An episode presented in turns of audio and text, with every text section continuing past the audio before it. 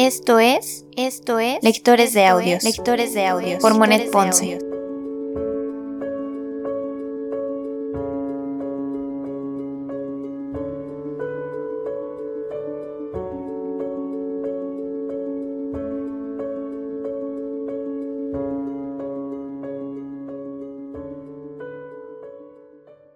Lectores de Audios Podcast únicamente narra las historias dentro de este libro.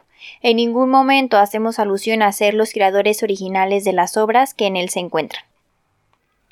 Lectores de Audios presenta El extraño caso del Dr. Jekyll y Mr. Hyde. Y Mr. Hyde.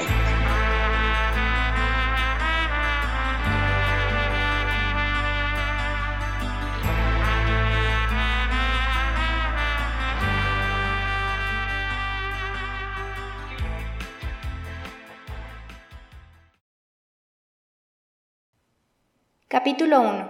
La historia de la puerta. Mr. Utterson, abogado, era un hombre de semblante duro en el cual no brillaba jamás una sonrisa. Era persona de palabra calmosa, lacónica y glacial. Poco sensible, de alta estatura, seco de carnes, macilento, pero simpático. En reuniones de amigos y cuando el vino era de su gusto, algo verdaderamente humano lucía en sus ojos. Algo que nunca llegó a exteriorizarse en palabras, pero que hablaba no solo a través de esos aspectos silenciosos de su fisionomía en la hora de sobremesa, sino también, más a menudo y con mayor frecuencia, en los actos de su vida. El legista era un hombre de costumbres muy austeras. Por ejemplo, cuando se quedaba solo, controlaba su gusto por el rico zumo de las vendimias, y entonces bebía ginebra.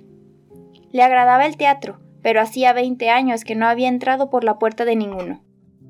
En cambio, todo lo que tenía de rígido para consigo mismo, lo tenía de tolerante para con el prójimo. Cuando meditaba, pensando en la conducta desviada de algunos de sus semejantes, en lugar de condenarla sin caridad, consideraba casi con envidia la fuerza de la pasión a que obedecen las infracciones de la ley moral. Si tenía que intervenir en los actos ajenos, lo hacía más para ayudar al culpable que para censurarle su comportamiento. Me inclino, tenía por costumbre decir, no sin cierta agudeza, hacia la herejía de Caín. Dejo que mi hermano se vaya al diablo a su manera. Fiel a esa tendencia, tuvo frecuentemente el privilegio de ser el único que no retiraba su amistad a los desgraciados que se deslizaban por la pendiente de la degradación, y el único también que no se olvidaba de tenderles la mano. Y para esos hombres, cuando se presentaban en su casa, nunca mostró el más leve cambio en su actitud. Sin duda, era fácil esa actitud para Utterson, pues era absolutamente impasible, y hasta sus mismos afectos parecían fundarse tan solo en esa generosa magnanimidad de su benevolencia. Como todo hombre verdaderamente modesto, aceptaba los amigos que la suerte le deparaba y no ampliaba su círculo. Eran sus amigos quienes tenían su misma personalidad o aquellos a quienes había conocido durante más tiempo. Sus afectos, como la hiedra, eran fruto del tiempo, pero no procedían de ninguna inclinación especial. En este género podría catalogarse el afecto que existía entre el legista Utterson y Richard Enfield, caballero muy conocido en la ciudad y pariente lejano de aquel. Para muchos existía un fondo incomprensible en el vínculo amistoso de aquellos dos seres tan opuestos. Quienes se los habían encontrado en sus paseos de domingo contaban que no decían nada, parecían singularmente aburridos y saludaban con evidente alivio la aparición de un amigo. A pesar de todo, ambos daban gran importancia a aquellos paseos, que eran como un placer especial para ellos, y no solo rechazaban todas las demás distracciones, sino que prescindían en absoluto de los negocios para disfrutar con mayor libertad de sus paseos. Sucedió que en una de esas caminatas fueron a dar con cierta calle de uno de los barrios más concurridos de Londres. La calle era pequeña y tranquila, pero en los días de trabajo había en ella un comercio activo y floreciente. Los vecinos de la calle eran gente de vivir acomodado, que, después de hacer cuanto podían para elevar aún más su condición, dedicaban parte de los honrados beneficios de su comercio a ornamentar los establecimientos en los que se ganaban la vida. Debido a ello, la calle ofrecía un aspecto halagador, y las dos hileras de tiendas parecían dos filas de vendedoras ataviadas para irse al mercado. Hasta los domingos, cuando las tiendas ocultaban sus encantos más llamativos y se quedaba casi desierta, resaltaba la calle, en contraste con la perduzca suciedad de sus inmediaciones, como una fogata en la umbría de un bosque. El barniz de las ventanas recién pintadas, los bronces pulimentados de las puertas, el aseo general y el matiz alegre de las fachadas atraían la curiosidad del paseante y provocaban en él una sonrisa de admiración. La línea de la calle se interrumpía dos puertas antes de doblar la esquina de la izquierda, yendo hacia el oriente, y daba entrada a un patio, desde donde un sombrío edificio proyectaba su alero sobre la acera. Era de dos pisos. No se veían en él ventanas ni otra cosa que una puerta en la planta baja, y, sobre ella, como una faz sin ojos, el muro deslucido del piso alto. En su parte alta, el tétrico caserón estaba rematado por un muro incoloro que no tenía huecos ni relieves. Todo en él acusaba la huella de un prolongado y sórdido abandono. La puerta, en la cual no había ni campanilla ni picaporte, estaba deteriorada y sucia. Los mendigos que se guarecían en el hueco usaban los cuarterones para encender cerillas. Los niños jugaban a las tiendas en el umbral. Los chicos de la escuela habían probado en las molduras el filo de sus cortaplumas y había pasado casi una generación sin que nadie se hubiese presentado a reparar los daños o impedir el acceso de quienes los causaban. La tarde a que nos referimos, Mr. Enfield y el abogado Utterson caminaban por la acera opuesta, y al pasar frente a la casa, el primero preguntó, levantando el bastón para señalar. ¿Había observado alguna vez esta puerta? Su amigo contestó afirmativamente. Se encuentra relacionada en mi memoria con una historia muy extraña, añadió Mr. Enfield. ¿De veras? dijo Utterson, con una ligera alteración en la voz. ¿Qué historia es esa? Bien, pues fue de este modo, contestó Mr. Enfield. Yo volvía a mi casa desde un lugar lejano hacia las tres, en una negra mañana de invierno y mi ruta pasaba por un sector de la ciudad donde no había literalmente nada que ver, como no fuera luces de farolas. Calle tras calle y todo el mundo dormido. Una calle tras otra, todas iluminadas como para el paso de una comitiva y desiertas como una iglesia. Hasta que al fin llegué a encontrarme en ese estado de ánimo en que se pone uno a escuchar y se agudiza el oído, y se empieza a ansiar poder ver a un policía. De pronto vi dos personas, una de ellas se dirigía hacia el oriente. Era un hombrecillo que andaba con paso regular. La otra era una chicuela de unos ocho a diez años, que corría desaforadamente por una callejuela lateral.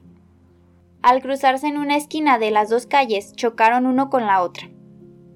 El hombre, luego de pisotear con la mayor calma el cuerpo de la niña, dejándola tendida y llorando en el suelo, se fue tranquilamente continuando su camino. Esto, que al referirlo parece de una gran simplicidad, fue un espectáculo realmente espantoso. La niña gritaba de un modo tan lastimero que no podía dejar indiferente a quien la oía. Aquel individuo no era un hombre, era como una fuerza maligna e irresistible. Yo lancé una exclamación y me eché a correr tras el monstruo. Lo acogoté y volví con él al sitio donde estaba la niña, rodeada de un grupo de personas. Estaba enteramente tranquilo y no opuso la menor resistencia pero me lanzó una mirada que me hizo sudar como si hubiera corrido. Los que allí se encontraban eran de la familia de la víctima, y a poco se presentó el médico, en busca del cual había salido la niña de su casa. Bueno, la niña no había sufrido considerables daños, y sobre todo estaba asustada, según el médico. Y usted podría suponer que terminó ahí la cosa. Pero hubo una circunstancia muy curiosa, yo había sentido la más viva repulsión por aquel hombre desde el primer momento. La familia de la niña también se mostró mal dispuesta hacia él, como era natural. Pero lo notable fue el caso del médico. Era este un boticario cualquiera, sin edad ni color, de acento edimburgués, muy marcado y sensible como una gaita escocesa. El recetador sentía tanta indignación como los deudos de la niña y no podía fijar sus ojos en el salvaje autor del atropello sin ponerse rojo y verde de ira. Leía yo sus pensamientos como él los míos, y puesto que no se podía optar por el asesinato, hicimos lo único que cabía hacer. Le dijimos que nos proponíamos hacer tanto ruido respecto a aquel asunto, que su nombre sería maldecido de un extremo a otro de Londres. Que si tenía amigos o crédito alguno, nosotros nos encargaríamos de que lo perdiese y, durante el tiempo en que pusimos el asunto al rojo vivo, hacíamos un gran esfuerzo por contener a las mujeres de lanzarse sobre él, ya que estaban furiosas como arpías. Jamás he visto caras más irritadas y feroces. En el centro de aquel círculo de odio, el hombrecillo, aunque muy asustado, cosa que le era imposible ocultar, mostraba una frialdad sardónica que le permitía afrontar el peligro como si, en vez de hombre, fuera el propio espíritu del mal, Satanás en persona. Supongo que me pide dinero y tendré que darlo. Estoy atado de pies y manos. Un caballero hace todo lo posible para que no se le ponga en la picota. Díganme ustedes lo que he de pagar. Pues bien, le sacamos 100 libras para la familia de la niña. Estaba claro que a él le hubiera gustado defenderse, pero había en todos nosotros algo que indicaba malas intenciones, y finalmente accedió.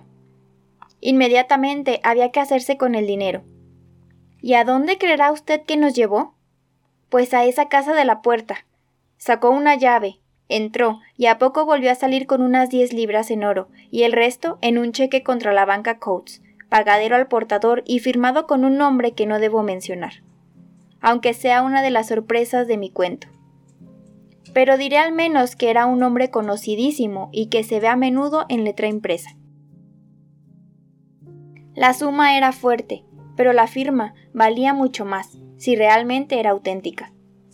Me tomé la libertad de hacer notar a nuestro personaje que todo aquel asunto parecía fantástico y que no era común que un hombre entrase a las cuatro de la madrugada por la puerta de una cueva para salir con un cheque perteneciente a otra persona por un valor de cerca de cien libras. Pero acogió mi indicación con una tranquilidad perfecta y dijo con tono despectivo Tranquilícense ustedes. Yo permaneceré a su disposición y les acompañaré hasta la hora en que se abra el banco, y yo mismo cobraré el cheque. Así que nos dispusimos a esperar. El médico, el padre de la niña, aquel amigo y yo mismo. Y pasamos el resto de la noche en mis habitaciones. Después de desayunar, nos encaminamos al banco. Yo presenté el documento al cajero, diciéndole que tenía muchas razones para suponer que la firma era apócrifa. Pues no, el cheque era auténtico. Vaya, vaya, murmuró Mr. Utterson. Veo que piensa usted como yo, prosiguió Mr. Enfield. Sí, es una historia desagradable. El hombre del atropello es una persona repugnante, un ente despreciable. Y el signatario del cheque no solo es la flor de la hidalguía, sino que se le celebra además, lo que da al caso un carácter aún más extraño, como uno de los hombres que se distinguen por su generosidad en grado máximo. Creo que el truán de la aventura callejera tiene cogido por la nariz al personaje ilustre que firmó el cheque, y que hay entre ambos una deuda antigua. Tal vez el hombre honrado paga ahora pecados juveniles. Por eso llamo yo a ese edificio la casa de la coacción. Sin embargo, después de todo, quedan aún muchas cosas por explicar. En ellas estaba pensando seguramente cuando el legista Utterson le sacó de sus cavilaciones al preguntarle ¿Y sabe usted si el signatario del cheque vive en esa casa? Vaya, un sitio a propósito. He visto en alguna parte sus señas y creo que vive en no sé qué plaza. ¿Y nunca hizo usted averiguaciones acerca de ese sitio de la puerta? dijo Utterson. No, Mr. Utterson. Tenía escrúpulos de delicadeza que me impedían hacerlas. Tengo una gran aversión a eso de hacer preguntas. Se asemeja a la fatalidad del juicio final. Lanzas una pregunta y es como si tirases una piedra.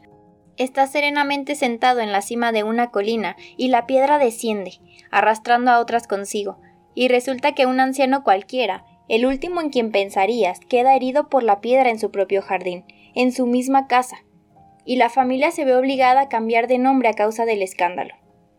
No, señor, he llegado a hacer de ello una norma de comportamiento. Cuanto más sospechosa me parece una cosa, menos pregunto. He ahí una divisa muy digna de elogio, dijo el abogado. Pero sin preguntar, he estudiado la casa misteriosa, continuó Mr. Enfield. Y digo casa, aunque apenas lo parece. No hay en toda ella otra puerta de entrada que la del sótano. No la transpone sino el sujeto de la aventura, y esto muy de tarde en tarde. Hay tres ventanas en el primer piso que dan al callejón. No hay ninguna en el piso inferior. Las ventanas están siempre cerradas, pero limpias. Y luego hay una chimenea de la que sale humo habitualmente, de modo que alguien vive ahí. y sin embargo, no me atrevería a afirmarlo con toda seguridad, pues los edificios contiguos se apiñan de tal modo en el patio que es difícil decir dónde comienza el uno y dónde acaba el otro.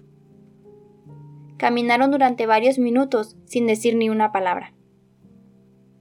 Enfield, dijo por fin Mr. Utterson, esa norma de comportamiento que usted sigue es realmente admirable. Así lo creo, repuso Mr. Enfield. Y, sin embargo, prosiguió el abogado, hay un punto sobre el que tengo que preguntar. ¿Cuál es el nombre de aquel hombre que caminó por encima de la niña? No veo inconveniente en responder a su pregunta. Ese hombre se apellida Hyde. Mr. Utterson carraspeó. ¿Y qué aspecto tenía? No es fácil de describir. Tiene no sé qué rasgos repulsivos en su aspecto. Jamás he visto a un hombre que me desagradara tanto, y sin embargo apenas sabría decir por qué. Ha de tener cierta deformidad, pues produce el efecto de un ser monstruoso, pero no puedo especificar la línea en que se aparta de la normalidad. Es un hombre de aspecto extraordinariamente raro, y a pesar de eso no puedo decir que tenga nada que se salga de lo corriente. No, no acabo de formarme una idea, no puedo describirlo. Y no es por falta de memoria, pues lo tengo tan presente como si lo estuviera viendo.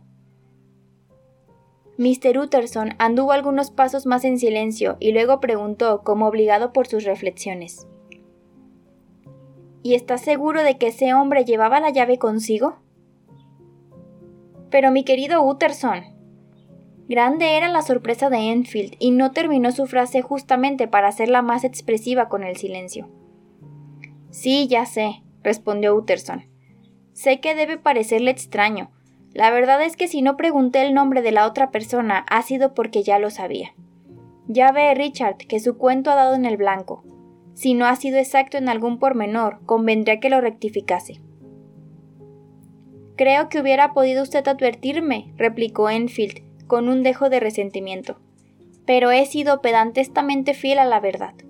Aquel sujeto tenía una llave de la puerta, y lo que es más, la tiene todavía. Le vi usarla no hará ni una semana. Mr. Utterson dio un profundo suspiro, pero no pronunció una palabra más. Su joven compañero de paseo reanudó la conversación diciendo sentenciosamente He aquí otra lección para guardar silencio. Estoy avergonzado de lo inquieto de mi lengua, y convengamos en no volver a tratar este asunto. De todo corazón, dijo el abogado, deme la mano y estreche la mía. Ni una palabra más.